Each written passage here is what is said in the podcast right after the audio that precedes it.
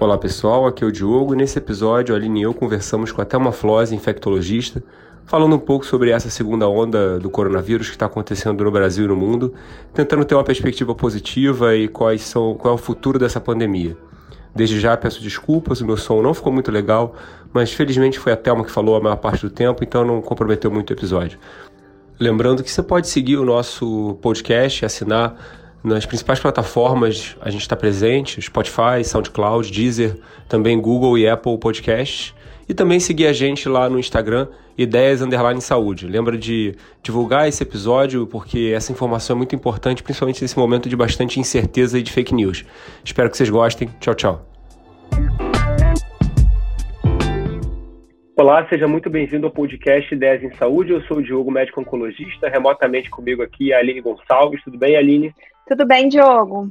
Hoje é dia 29 de novembro e a gente trouxe novamente Thelma Flose, infectologista, para falar um pouco sobre essa pandemia e essa chamada segunda onda. Thelma, tudo bem? Olá, tudo bem? Obrigada, Aline. Obrigada, Diogo, pelo convite. É um prazer estar aqui de novo com vocês.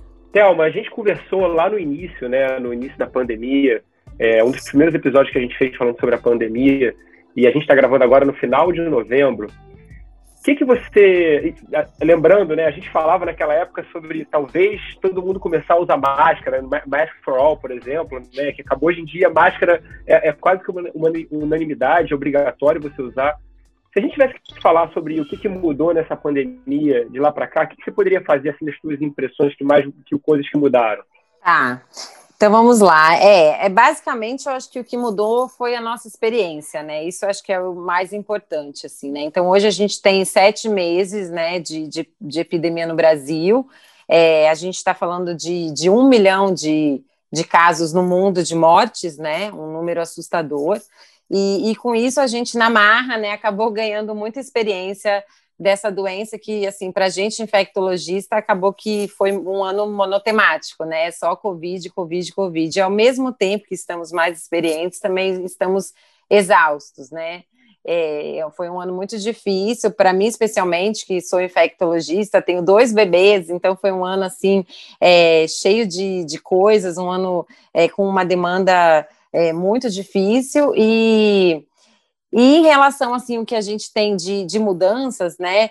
É, foram, para você ter uma ideia, foram 12 mil publicações científicas de Covid até hoje. Né? Então, é como uma comunidade científica inteira é, em volta de, de uma doença só.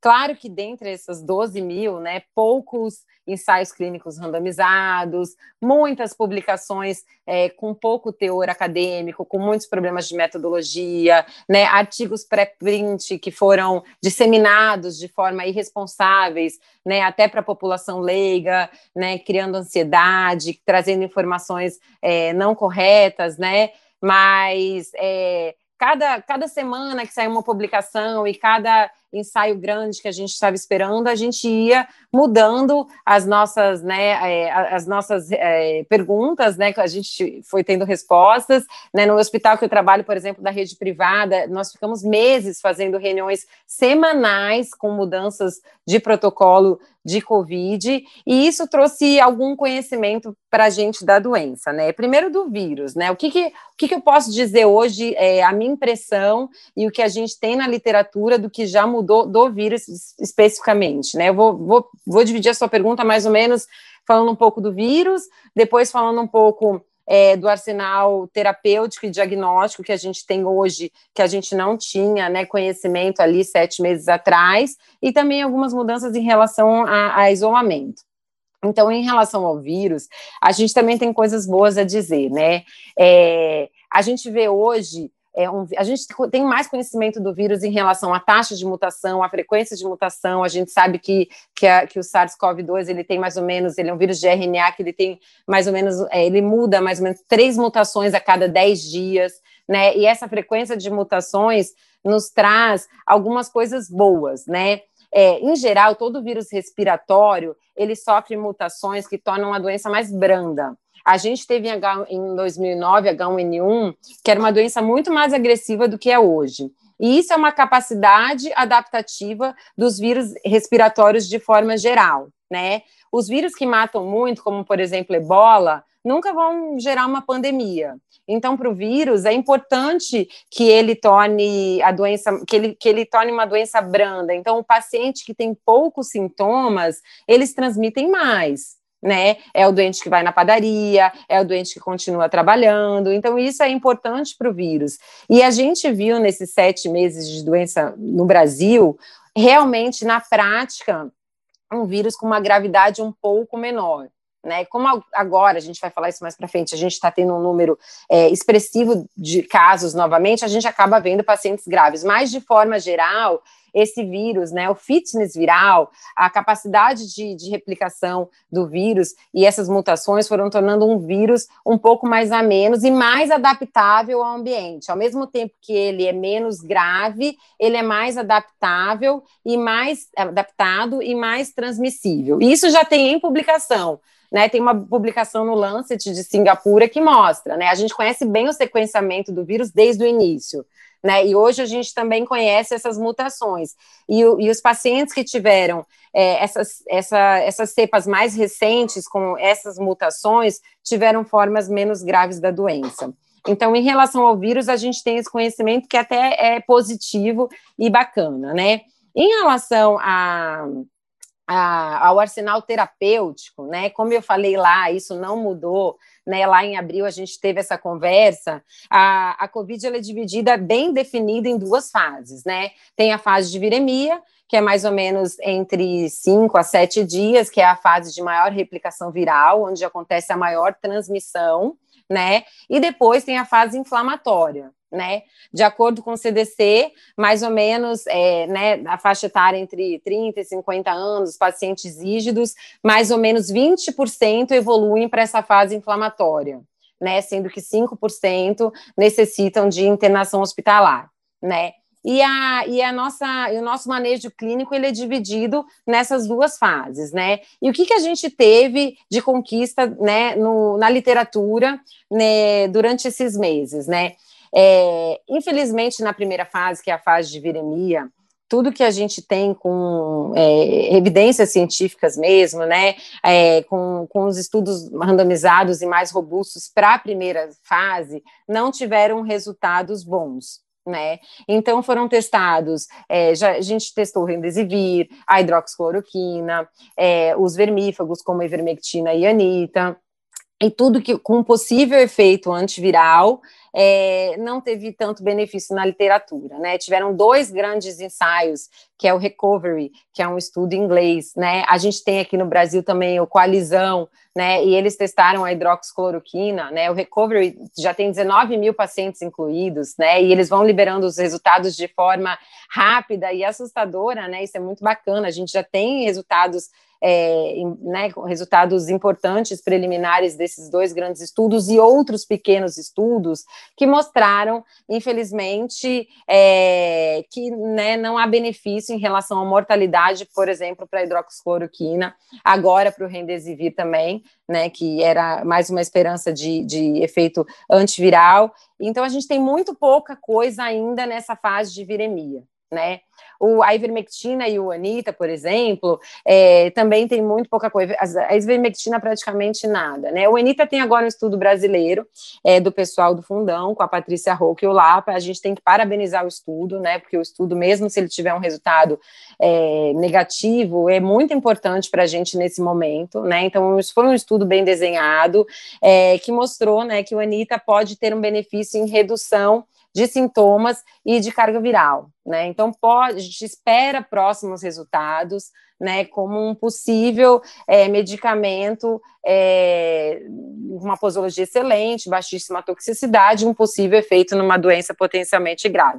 Porém, até o momento, Calma. nessa fase. Ah, só para constar, o Edmilson, o Edmilson vai escutar a gente, né? A gente ah. conversou bastante com o Edmilson Ligolski sobre isso no episódio 37. Então, ah, ele, ele é, só, é, a gente a gente não vai a gente não vai é, é, a gente recomenda quem quiser saber sobre a experiência dele pode ver mas acho que isso que você está falando é interessante porque é, é, um, é uma outra experiência ele fala da experiência dele é, conduzindo é, aconselhando uma prefeitura de uma cidade específica aqui no estado do Rio de Janeiro. Uhum, sim, tem, tem, a posição dele, acho, acho legal, enfim. Então, mas isso que você está colocando é outra coisa, né? É um estudo, é um estudo conduzido pela universidade, né?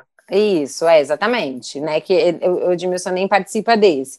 E, e, é bacana a gente, né, ter um trabalho brasileiro, é muito bacana a coalizão, que também é brasileiro, então, que, né, é super robusto, e, e mas no, de forma geral, assim, né, nesses sete meses, a gente não tem ainda nenhuma droga que a gente tenha respaldo na literatura para usar nessa fase de viremia, né, diferente da fase inflamatória, que além da gente ter um manejo clínico com muito mais experiência, porque é o paciente que interna, né? Essa fase ela acontece em torno do sexto, sétimo, oitavo dia após o início dos sintomas, né? O paciente interna mais ou menos no sétimo dia, e essa é a fase que a gente vai ter o paciente na mão dentro de um CTI. Então, essa fase realmente mudou muita coisa, né? A começar com o corticoide. Os primeiros artigos chineses falavam: não, não pode usar corticoide na Covid. E hoje a gente já tem o próprio Recovery, né, que mostrou com né, dados super bacanas, assim, super é, embasados, que a gente que é muito seguro e muito importante para diminuir, inclusive, mortalidade, né, que é o desfecho que a gente procura, é, usar a dexametasona, né, numa dose de 6 miligramas dia, no paciente que necessita de oxigênio. Então, para esse paciente mais grave, internado, a dexametasona hoje a gente usa rotineiramente dentro da terapia intensiva e tem realmente impacto na, na, na, mortalidade do doente, né? Além disso, esse paciente grave mudou também muito a questão da via aérea, né? Não sei se vocês lembram, no começo era assim, intubação precoce, né? E hoje a gente já sabe que esses pacientes que foram intubados de forma precoce tiveram desfechos piores, né? Então, hoje eu falo que o que salva a vida ali dentro do CTI é uma boa indicação do corticoide, porque ele também pode ser indicado de forma errada, né? Lembrando que, se usado na primeira fase, ele aumenta a replicação do vírus.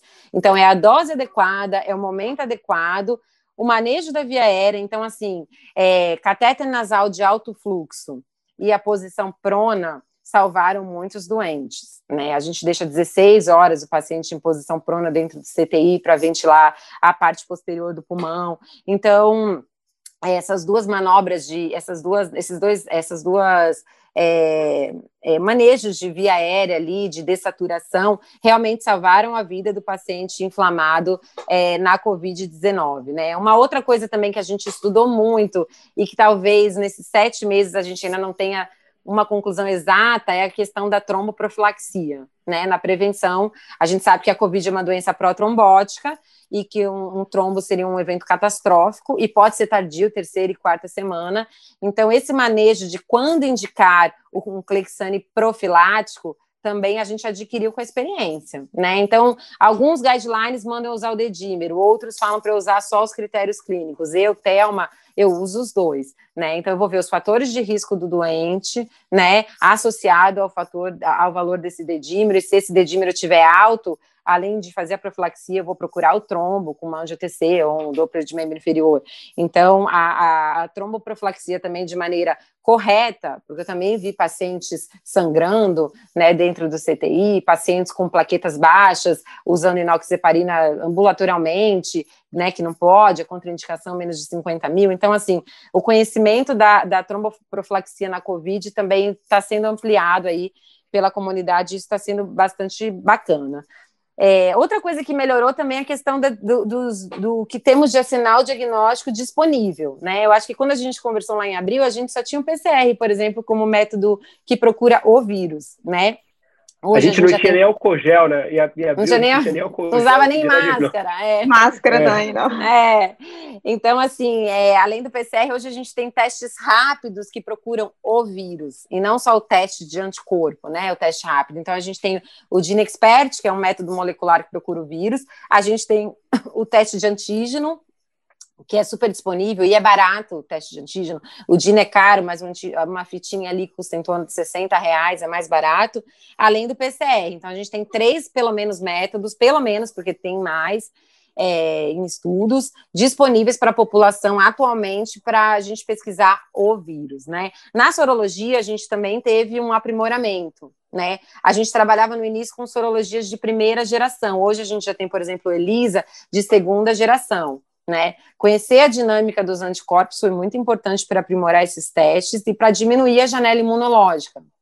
Então, o que a gente tinha lá no início de mais falso negativo, falso positivo, melhorou. A Elisa de segunda geração tem uma acurácia ainda melhor para a gente buscar os anticorpos numa fase mais posterior aí, né, a partir de duas semanas de doença, né? E por último, só para fechar assim, o que mudou né, a questão de isolamento também, né? Hoje a gente, naquela época a gente ainda fazia PCR de controle. Quantos pacientes eu peguei no desespero que tinham 14 dias, aí fazia um PCR e vinha positivo. E aí o que, que eu vou fazer? Eu preciso voltar a trabalhar esse PCR positivo. A gente aprendeu que esse PCR pode ficar persistentemente positivo durante semanas, e isso não é necessariamente indicativo é, de replicação viral, né? Pode ser fragmentos de RNA ali que ficam é, na nasofaringe, e, e os trabalhos mostraram que esses fragmentos, quando colocados em cultura, não foram viáveis.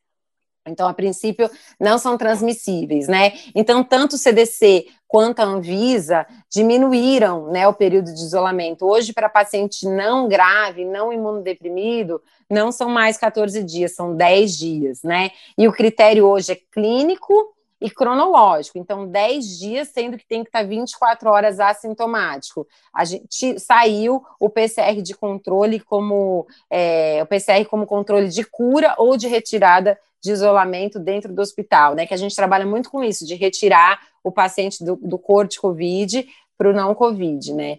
Então, eu acho que isso também foi um avanço em relação a, ao conhecimento que a gente tem. Lembrando que ainda temos muito, muito, muito mais é, dúvidas do que respostas, né, dessa doença.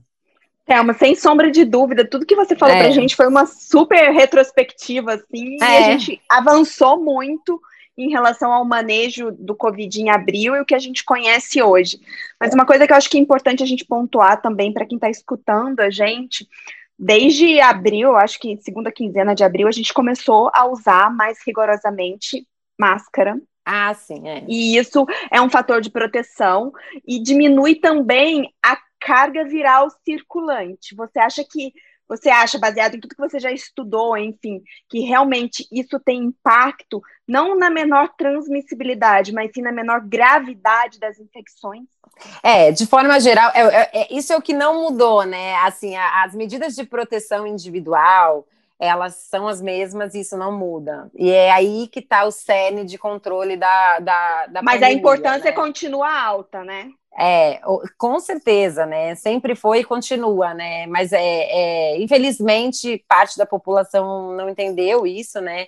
Mas eu já era, né, uma é, já, já, sempre fui né, uma atuante de, de, tentar essa questão da máscara para todos, né? Que com certeza a gente diminuir a, a a quantidade de casos, né? Essa é a ideia, né? A gente prevenir casos. Então, é, a gente só vai conseguir diminuir mortalidade se a gente diminuir o número de casos. Tipo, tudo, tudo que a gente fizer de resto, talvez é, não, não seja suficiente, nem de estudos sobre medicamentos, porque é uma doença muito difícil de tratar, nem ficar testando todo mundo. A gente precisa diminuir que a pessoa pegue a Covid. E só assim a gente vai diminuir a mortalidade de forma geral numa nação.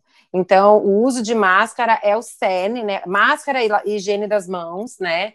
E né, tem distanciamento também, né, é o cerne assim de, de controle da epidemia.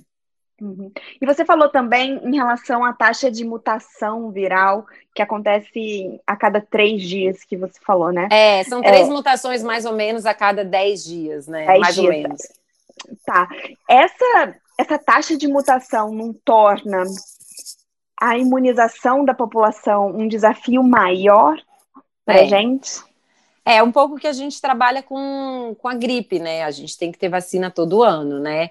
É, o que que acontece? A, a gente até, né, acho que a gente tem que falar desse assunto, que é a questão da imunidade, né? Que é a pergunta de um milhão de dólares, né? Por quanto tempo a gente tem a imunidade do coronavírus? Se você está falando aqui que tem tanta mutação, o que, que adianta ter a vacina, né? Porque a vacina que a gente vai ter agora é um outro vírus e essa vacina, né? Essa é a pergunta. Nem só a vacina, mas tipo, eu já tive, tenho IgG, eu estou protegido, posso dar uma é. relaxada? É. A resposta é não, né? É. Então, é, de forma geral, extrapolando assim para outros coronavírus e outros vírus respiratórios, né? A, que a gente já conhece melhor do que o SARS-CoV-2, a imunidade ela, ela, ela dura em torno de seis meses a 12 meses, tá? Mesmo com todos esses vírus que mudam muito. Né, isso não é uma característica só do coronavírus. Inclusive, ele tem mutações, menos mutações até que no influenza. Então, é, mesmo com tantas mutações, como a nossa imunidade é muito robusta, a gente tem imunidade em torno de seis meses a 12, anos, a 12 meses, mais ou menos, né?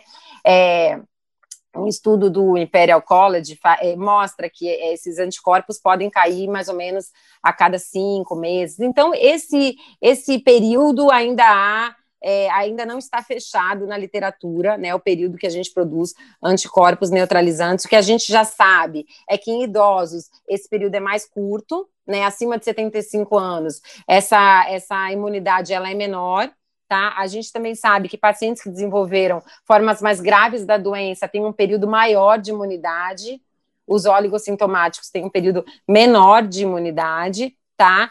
E, e aí, né, voltando ao que você falou, será que a gente está protegido ou não?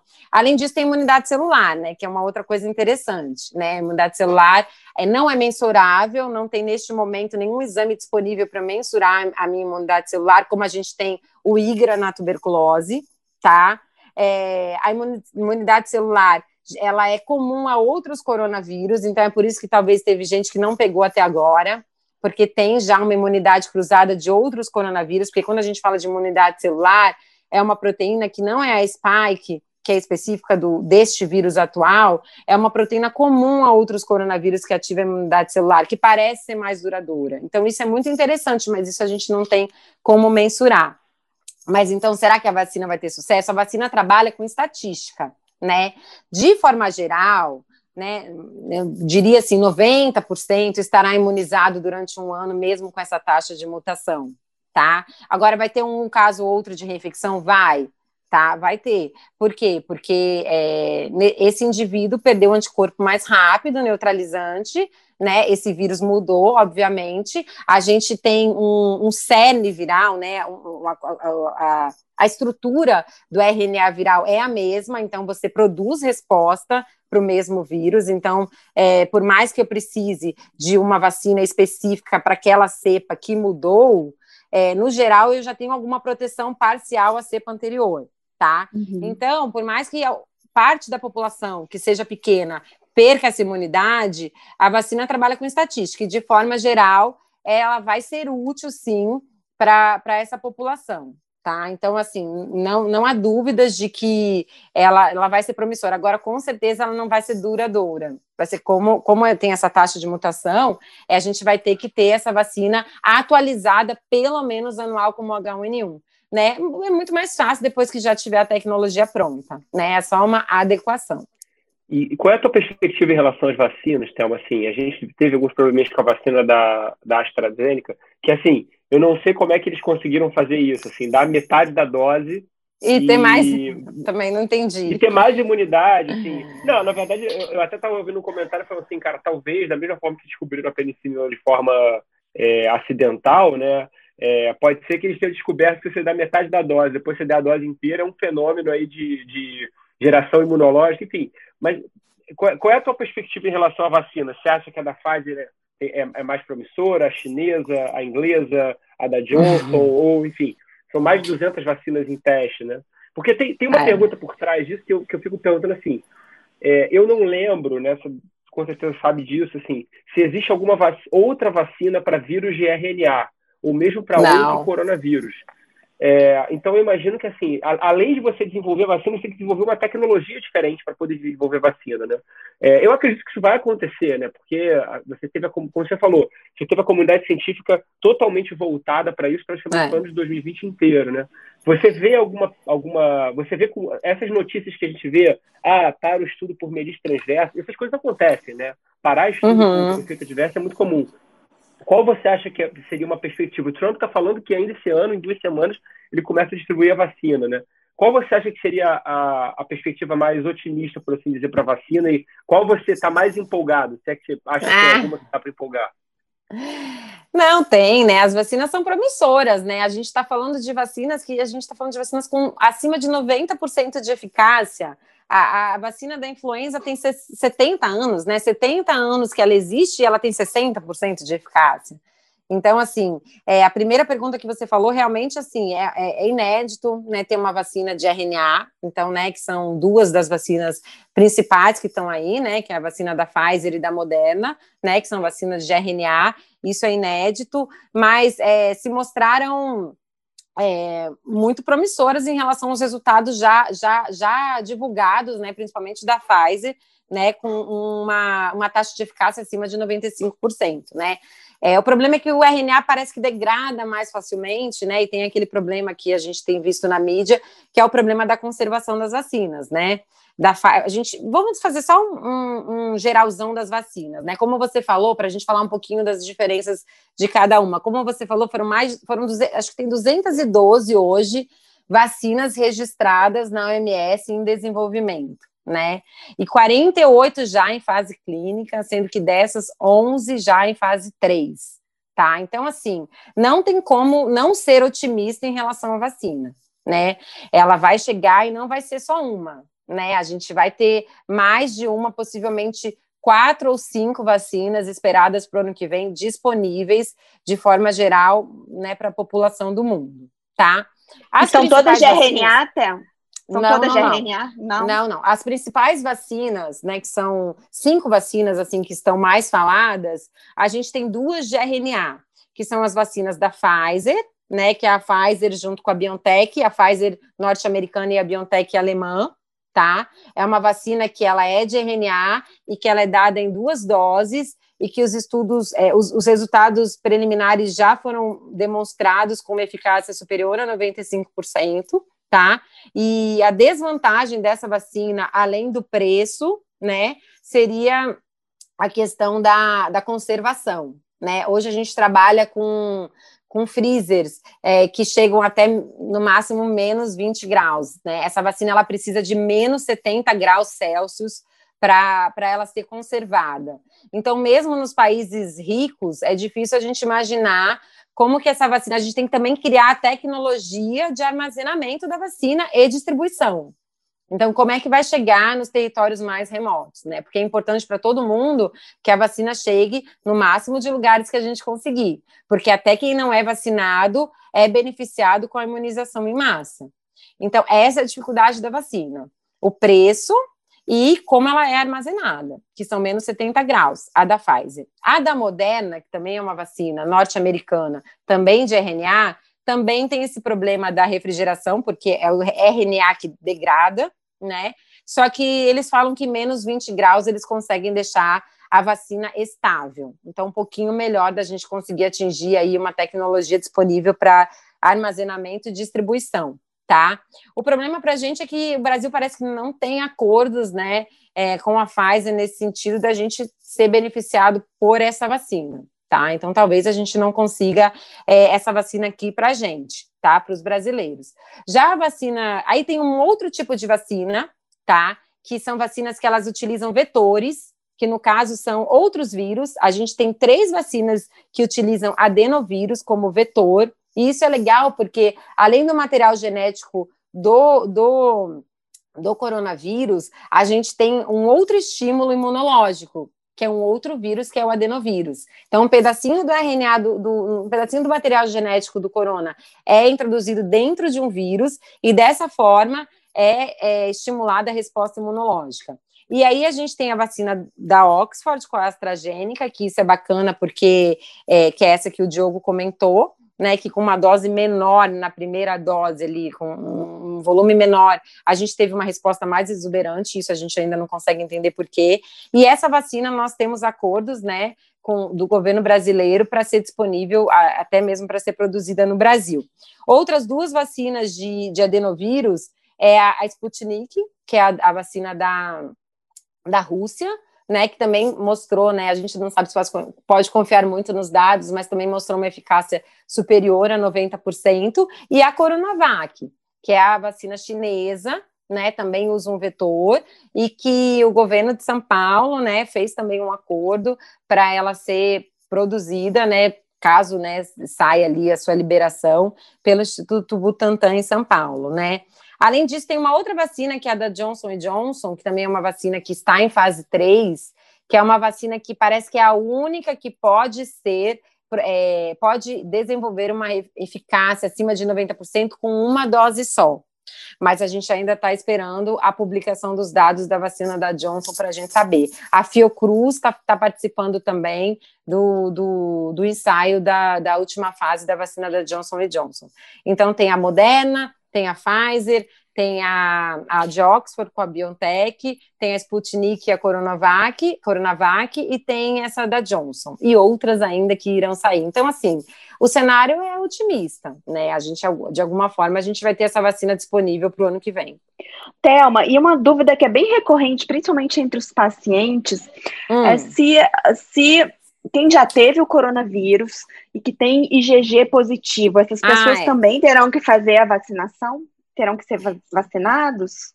É, a ideia, assim, a gente ainda não sabe quais os. os é, a gente não tem, na verdade, grandes estudos de estouro prevalência para a gente saber se aquela população necessita ser vacinada porque já é imunizada pela tal imunidade de rebanho, né? A gente tem já trabalhos nos Estados Unidos e na Europa que falam que essa imunidade de rebanho, né, se a gente, se é que esse termo é correto usar, né, essa imunidade de, de barreira, ela está em torno de 40%, ainda é baixa, né? Então a população de forma geral vai ter benefício da população quem sabe é, que é um, um, uma pessoa sabidamente de positivo de forma individual e não de forma, é, a gente não está falando de, de, sistema de saúde, ela se, pode se beneficiar com a vacina porque tem aquela questão que a gente não sabe se esse anticorpo é neutralizante, não tem um exame específico para saber se esse anticorpo te protege ainda, tá? Então, a princípio, não vai ser indicação você saber antes se você tem o IgG. A ideia é vacinar, tá? Todo mundo que for possível vacinar, né, com a prioridade dos fatores dos, dos grupos de risco, mesmo quem tem IgG deve vacinar. E aí tem uma questão, Thelma, que é a seguinte: é, acho que é tem uma outra escolha de Sofia que é a seguinte: quem deve ser vacinado primeiro?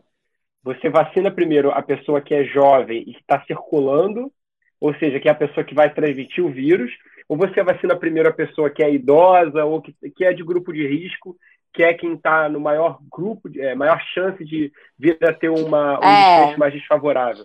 Ah, já tem vários artigos, né? Já, já até em revistas conceituadas que comentam esse tema, né? Então, assim, é, quem que é mais importante? A moça do supermercado, né? Que vai estar tá lá com mil pessoas por dia ou o idoso, né?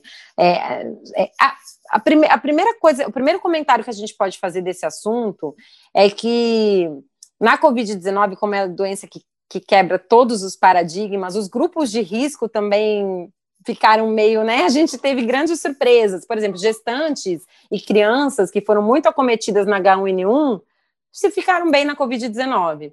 Pacientes que convivem com HIV, que geralmente são pacientes que ficam é, lá na primeira fila né, do, dos grupos eleitos né, para vacinação como prioridade, também tiveram desfechos mais tranquilos. Né? Hoje a gente vê como um grande fator de risco no jovem a síndrome metabólica, que nem se comentava muito. Né? O obeso, hipertenso, diabético, esse é o jovem que acaba evoluindo de forma né, para mais gravidade. Então, é, eu acho que a gente vai ter que ter muito, é, a gente vai ter que ter mu muita conversa, né, do Ministério da Saúde com a Sociedade Brasileira de Imunização aqui no Brasil para a gente conseguir eleger os grupos de, de prioridade para vacinação, tá? A minha impressão como infectologista é que a gente imunize primeiro as pessoas mais vulneráveis com as atividades, tá? Que seriam os profissionais de saúde, sem dúvida, né? E populações de, de serviços essenciais mesmo que estão na rua.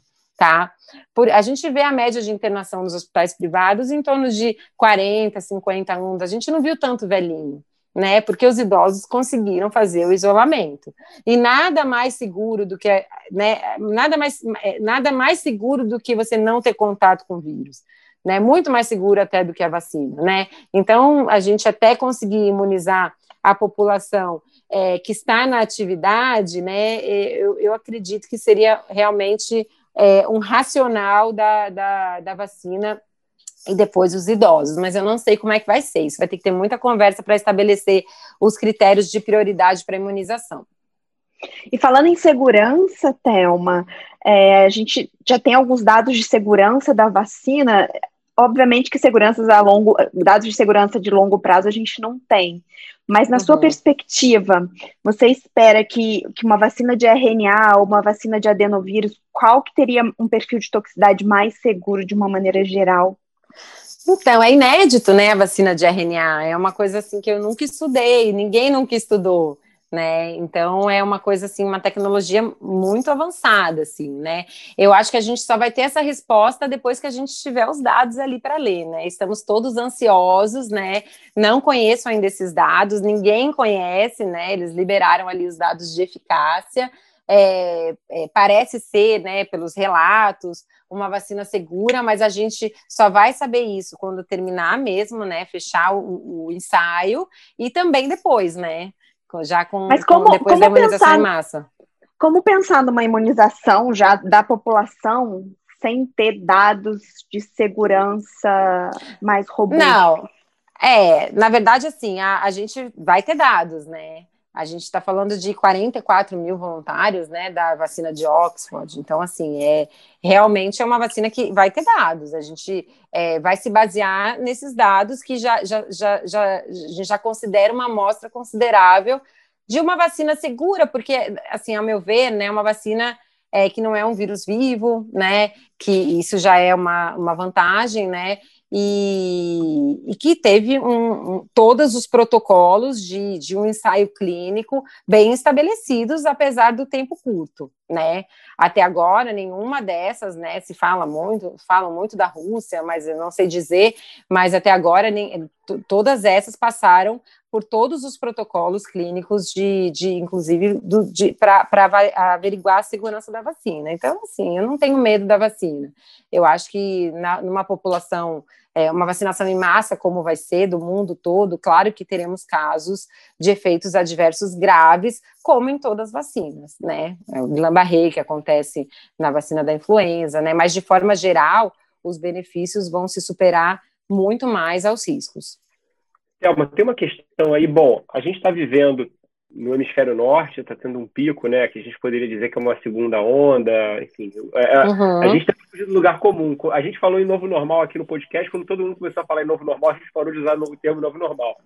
A gente falou, já falou de segunda onda, mas assim, é, aqui no Brasil a gente está tendo isso, especificamente aqui na cidade do Rio de Janeiro, a gente está vendo os hospitais estão ficando lotados, a gente está tendo que é, a gente está vendo que está havendo uma mobilização, como houve no início da pandemia, lembrando que lá atrás teve uma determinação do Ministério da Saúde que os únicos serviços essenciais seriam cardiologia, oncologia, todos os outros cirurgias eletivas e tudo estava suspenso para ficar, e teve até hospitais que o centro cirúrgico virou CTI para poder se dedicar ao Covid, né?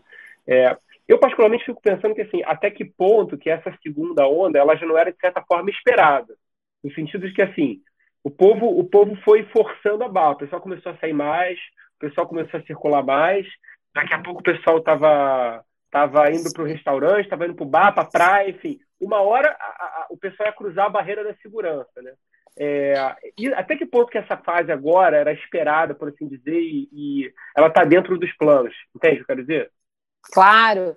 Não, essa fase já é tão esperada que é histórico, né? Das oito grandes ah, pandemias relacionadas a vírus respiratórios, sete tiveram segunda onda, né? Então, além disso, a gente está lá um mês mais ou menos atrás da Europa. Então, o que acontece lá vai acontecer aqui.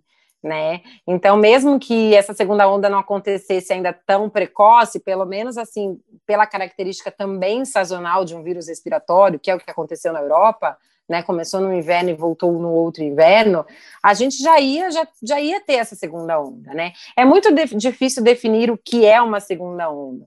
E principalmente, não existe essa definição, principalmente no Brasil, né? Que a gente mal teve a primeira, a segunda.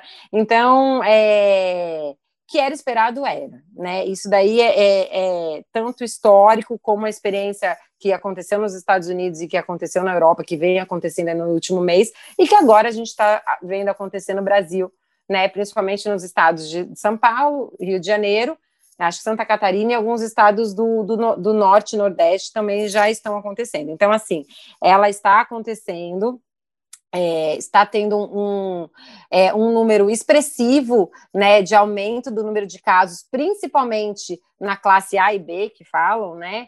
Por quê? Porque é a galera que conseguiu ficar em homeschooling, home office e agora não aguenta mais e está indo para as festinhas. Então, essa é a população que hoje está se contaminando, tá? Então, a gente vê um número expressivo do número de casos. Não adianta a gente pensar em, em na, quando a gente olha na TV, avaliar a mortalidade, porque isso é um. É, esse é um parâmetro que demora a acontecer, né? O paciente demora do, duas, três, quatro semanas para morrer. Então, a gente tem que ver número de casos, né? E não mortalidade. Então, já está acontecendo esse número, é, principalmente nos hospitais privados e já caminhando para os hospitais públicos, tá? A boa notícia, assim, a minha impressão dessa segunda onda seria uma onda com até um maior número de casos, talvez, que a primeira, tá? Até porque a gente não atingiu a imunidade coletiva necessária, tem muita gente vulnerável, tá? Então, até um, e um vírus mais adaptado, um vírus com uma maior transmissão, então um número de casos maior, mas voltando àquele ponto que a gente falou ali no início da conversa, com uma menor gravidade e possivelmente com uma menor mortalidade. Isso a gente já está vendo na Europa e a gente já está vendo na nossa prática clínica, né? Mas a, a, gente, gente falar de, de um mas a gente falando de um número de casos talvez maior do que já, a gente já viu, né? É. E um sistema de saúde que, quando Sim. a gente tinha um número menor, já não estava preparado.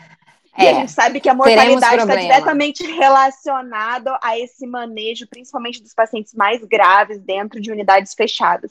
Então, assim, é, eu fico muito tensa em relação a esse número de casos, justamente por conta da nossa estrutura, principalmente nas capitais e também nas cidades menores, que acaba sendo é, direcionado para grandes centros, realmente do Sistema Único de Saúde dar conta dessa demanda de coronavírus e não esquecendo das outras doenças que continuam Exatamente, né? é. Esse é o problema atual, né? Hoje a gente vê um cenário é, difícil, não só no Sistema Único de Saúde, como também na rede privada, porque os outros serviços voltaram a acontecer, porque também não podiam parar. Né, os serviços de oncologia, de cirurgias eletivas, porém muito importantes. Então, hoje, por exemplo, nas emergências dos hospitais particulares, a gente vê um aumento expressivo de coronavírus e continuam vindo os outros casos, diferente de abril e maio que os serviços pararam, né? E esses serviços podem parar de novo? Como é que vai ser? Hoje a gente no Rio não tem mais hospital de campanha, por exemplo, da rede privada, que nos auxiliou ali em abril e maio, né? Então, é, é realmente o cenário para as próximas semanas né, um pouco nebuloso, tá, em relação a isso. Então, assim, a gente tem que dar uma segurada, nem que seja duas ou três semanas, tá? Aí, voltando para aquele assunto de achatar a onda, né? Não para a gente prevenir o número de casos, mas para a gente conseguir se organizar nesse sentido, né? Os hospitais particulares do Rio estão operando com 100% da lotação dos leitos destinados à Covid, porque são muito menos do que o que aconteceu em abril e maio, tá? Então a gente ainda está tendo esse entendimento se vai aumentar, para onde vai, né? Vai suspender cirurgia de novo, quanta gente é prejudicada. Então, assim, a população tem que ajudar né? E tem que manter o pilar da, de, do controle da epidemia, que é a participação da população. Não adianta a gente fazer nada se a gente não conseguir que, que a população participe. Não adianta a gente testar todo mundo, não adianta a gente isolar contactante, a gente isolar caso e ir atrás de contactantes. Tudo isso é importante, é, mas a participação popular com distanciamento social, uso de máscara e as medidas de proteção individual, como a higiene das mãos, né? E, e, e tudo isso que a gente vê né, na televisão e cansou de ver, é o que a gente precisa nesse momento. É, e, gera, e realmente, assim, hoje aqui no Rio é um dia de verão, sol quente. É. De, As pessoas ainda não pra, entenderam. Pra, né? Sair para votar, as praias estão lotadas. É. E você consegue contar na rua quem está de máscara. Sim. Porque o resto está tudo sem. Então, é. eu acho que é um, é um, ponto principal, assim, é realmente a, a população não voltar a ter o medo que tinha, mas ter a consciência, a consciência. Que, da importância do uso de máscara e de tentar fazer o mínimo possível de isolamento social, porque a gente não está vendo isso mais aqui, pelo menos aqui no Rio, a gente não tem é. visto isso, né? Essa consciência. Exatamente, a gente vai ter que fazer uma campanha mesmo de pelo menos, né? Eu, eu falo para as pessoas, vamos segurar duas ou três semanas para entender como a gente vai se organizar para estruturar isso novamente tá? Então a gente tem essa vantagem da doença, talvez menos grave, mas se a gente tiver um número absurdo de casos, a gente vai ver gravidade também, né? Não tem jeito. É, eu só quero sitiar as pessoas que estão sitiar, é, colocar as pessoas, posicionar as pessoas que estão escutando a gente. A gente está gravando esse episódio exatamente no domingo, dia 29, e agora são exatamente 17 e 13. Então, as votações para segundo turno das, é, das eleições municipais acabaram de acabar. E a gente ainda não viu resultado nenhum, a gente não está vendo. Então, pode ser que quando você estiver escutando esse episódio na, na quarta-feira, dia 2 de dezembro em diante, a gente já esteja em lockdown, que aí os prefeitos vão, vão se soltar para poder travar a população novamente em casa e fechar os serviços, que coisa que eles não estavam fazendo, talvez por questões eleitorais. Políticas. Então, se por acaso, é, exatamente. Se por acaso isso, não, isso já, tiver acontecido, nos deem aí o, o, o devido a devida verdade. E, Thelma, a gente está tá, assim, encaminhando aí para o final desse episódio. Normalmente a gente sempre termina com uma perspectiva, né? E eu, eu queria te perguntar uma coisa em relação à perspectiva da saída da pandemia. Em que sentido? É, você vê a, a, a, a saída sendo é, a vacina, que vai talvez demorar um pouco para chegar, e quando chegar não vai ter para todo mundo. Você vê, assim, ah, a gente pode chegar num, numa mortalidade tal, ah, a gente consegue mais dois ou três tratamentos, aprende um pouco mais e a mortalidade se aproxima de uma taxa X. E eu queria saber você se você conseguiria estimar uma taxa ou se existe uma que dizer assim, ah, se a mortalidade cair abaixo disso, a gente consegue dizer que esse vírus, a, o mundo consegue viver com ele. Ou então uma terceira possibilidade que você até falou que é a questão do arsenal de testes, né? Que a gente já até comentou no outro episódio que existe um teste que, que já está no FDA, que é um teste de saliva, não sei se você já ouviu falar, um teste rápido de saliva uhum. que tem uma sensibilidade com um custo em torno de um dólar, né? Ou seja, é o LAMP, né?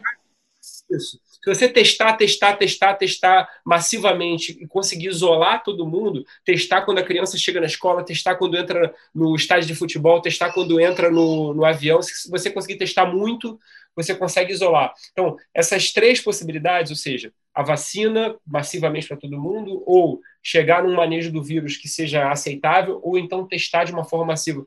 Ou outra possibilidade que você vê como sendo a, a, a saída, uma perspectiva mais futura, mais, mais otimista, né, ou mais próxima.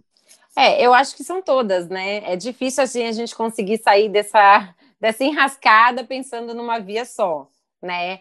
É, a questão do arsenal terapêutico, eu acho que a gente assim já estudou muito e talvez não tenha nada neste início que ajude na replicação viral. Eu não acho que vai ter, até porque nenhum vírus no, praticamente é tratável com, com, com remédio, né? Vírus da herpes, HIV, a gente não tem cura de vírus, a gente tem cura de bactéria, de protozoário, de fungo. Vírus é muito mutável a gente não tem, né, na história assim da medicina, um vírus, é, a gente tem vírus controlável por vacina, agora o por, por, por droga, agora que o vírus que, que morre, é herpes talvez, mas no geral a gente é, não tem, né? Então já extrapolando para outras doenças virais, eu acho que a nossa a garantia de sair dessa não vai ser com droga, tá? Claro que todo manejo é importante, mas assim, a minha perspectiva não é com droga, né? Eu sempre falo que a gente tem três pilares, que é o que você falou exatamente.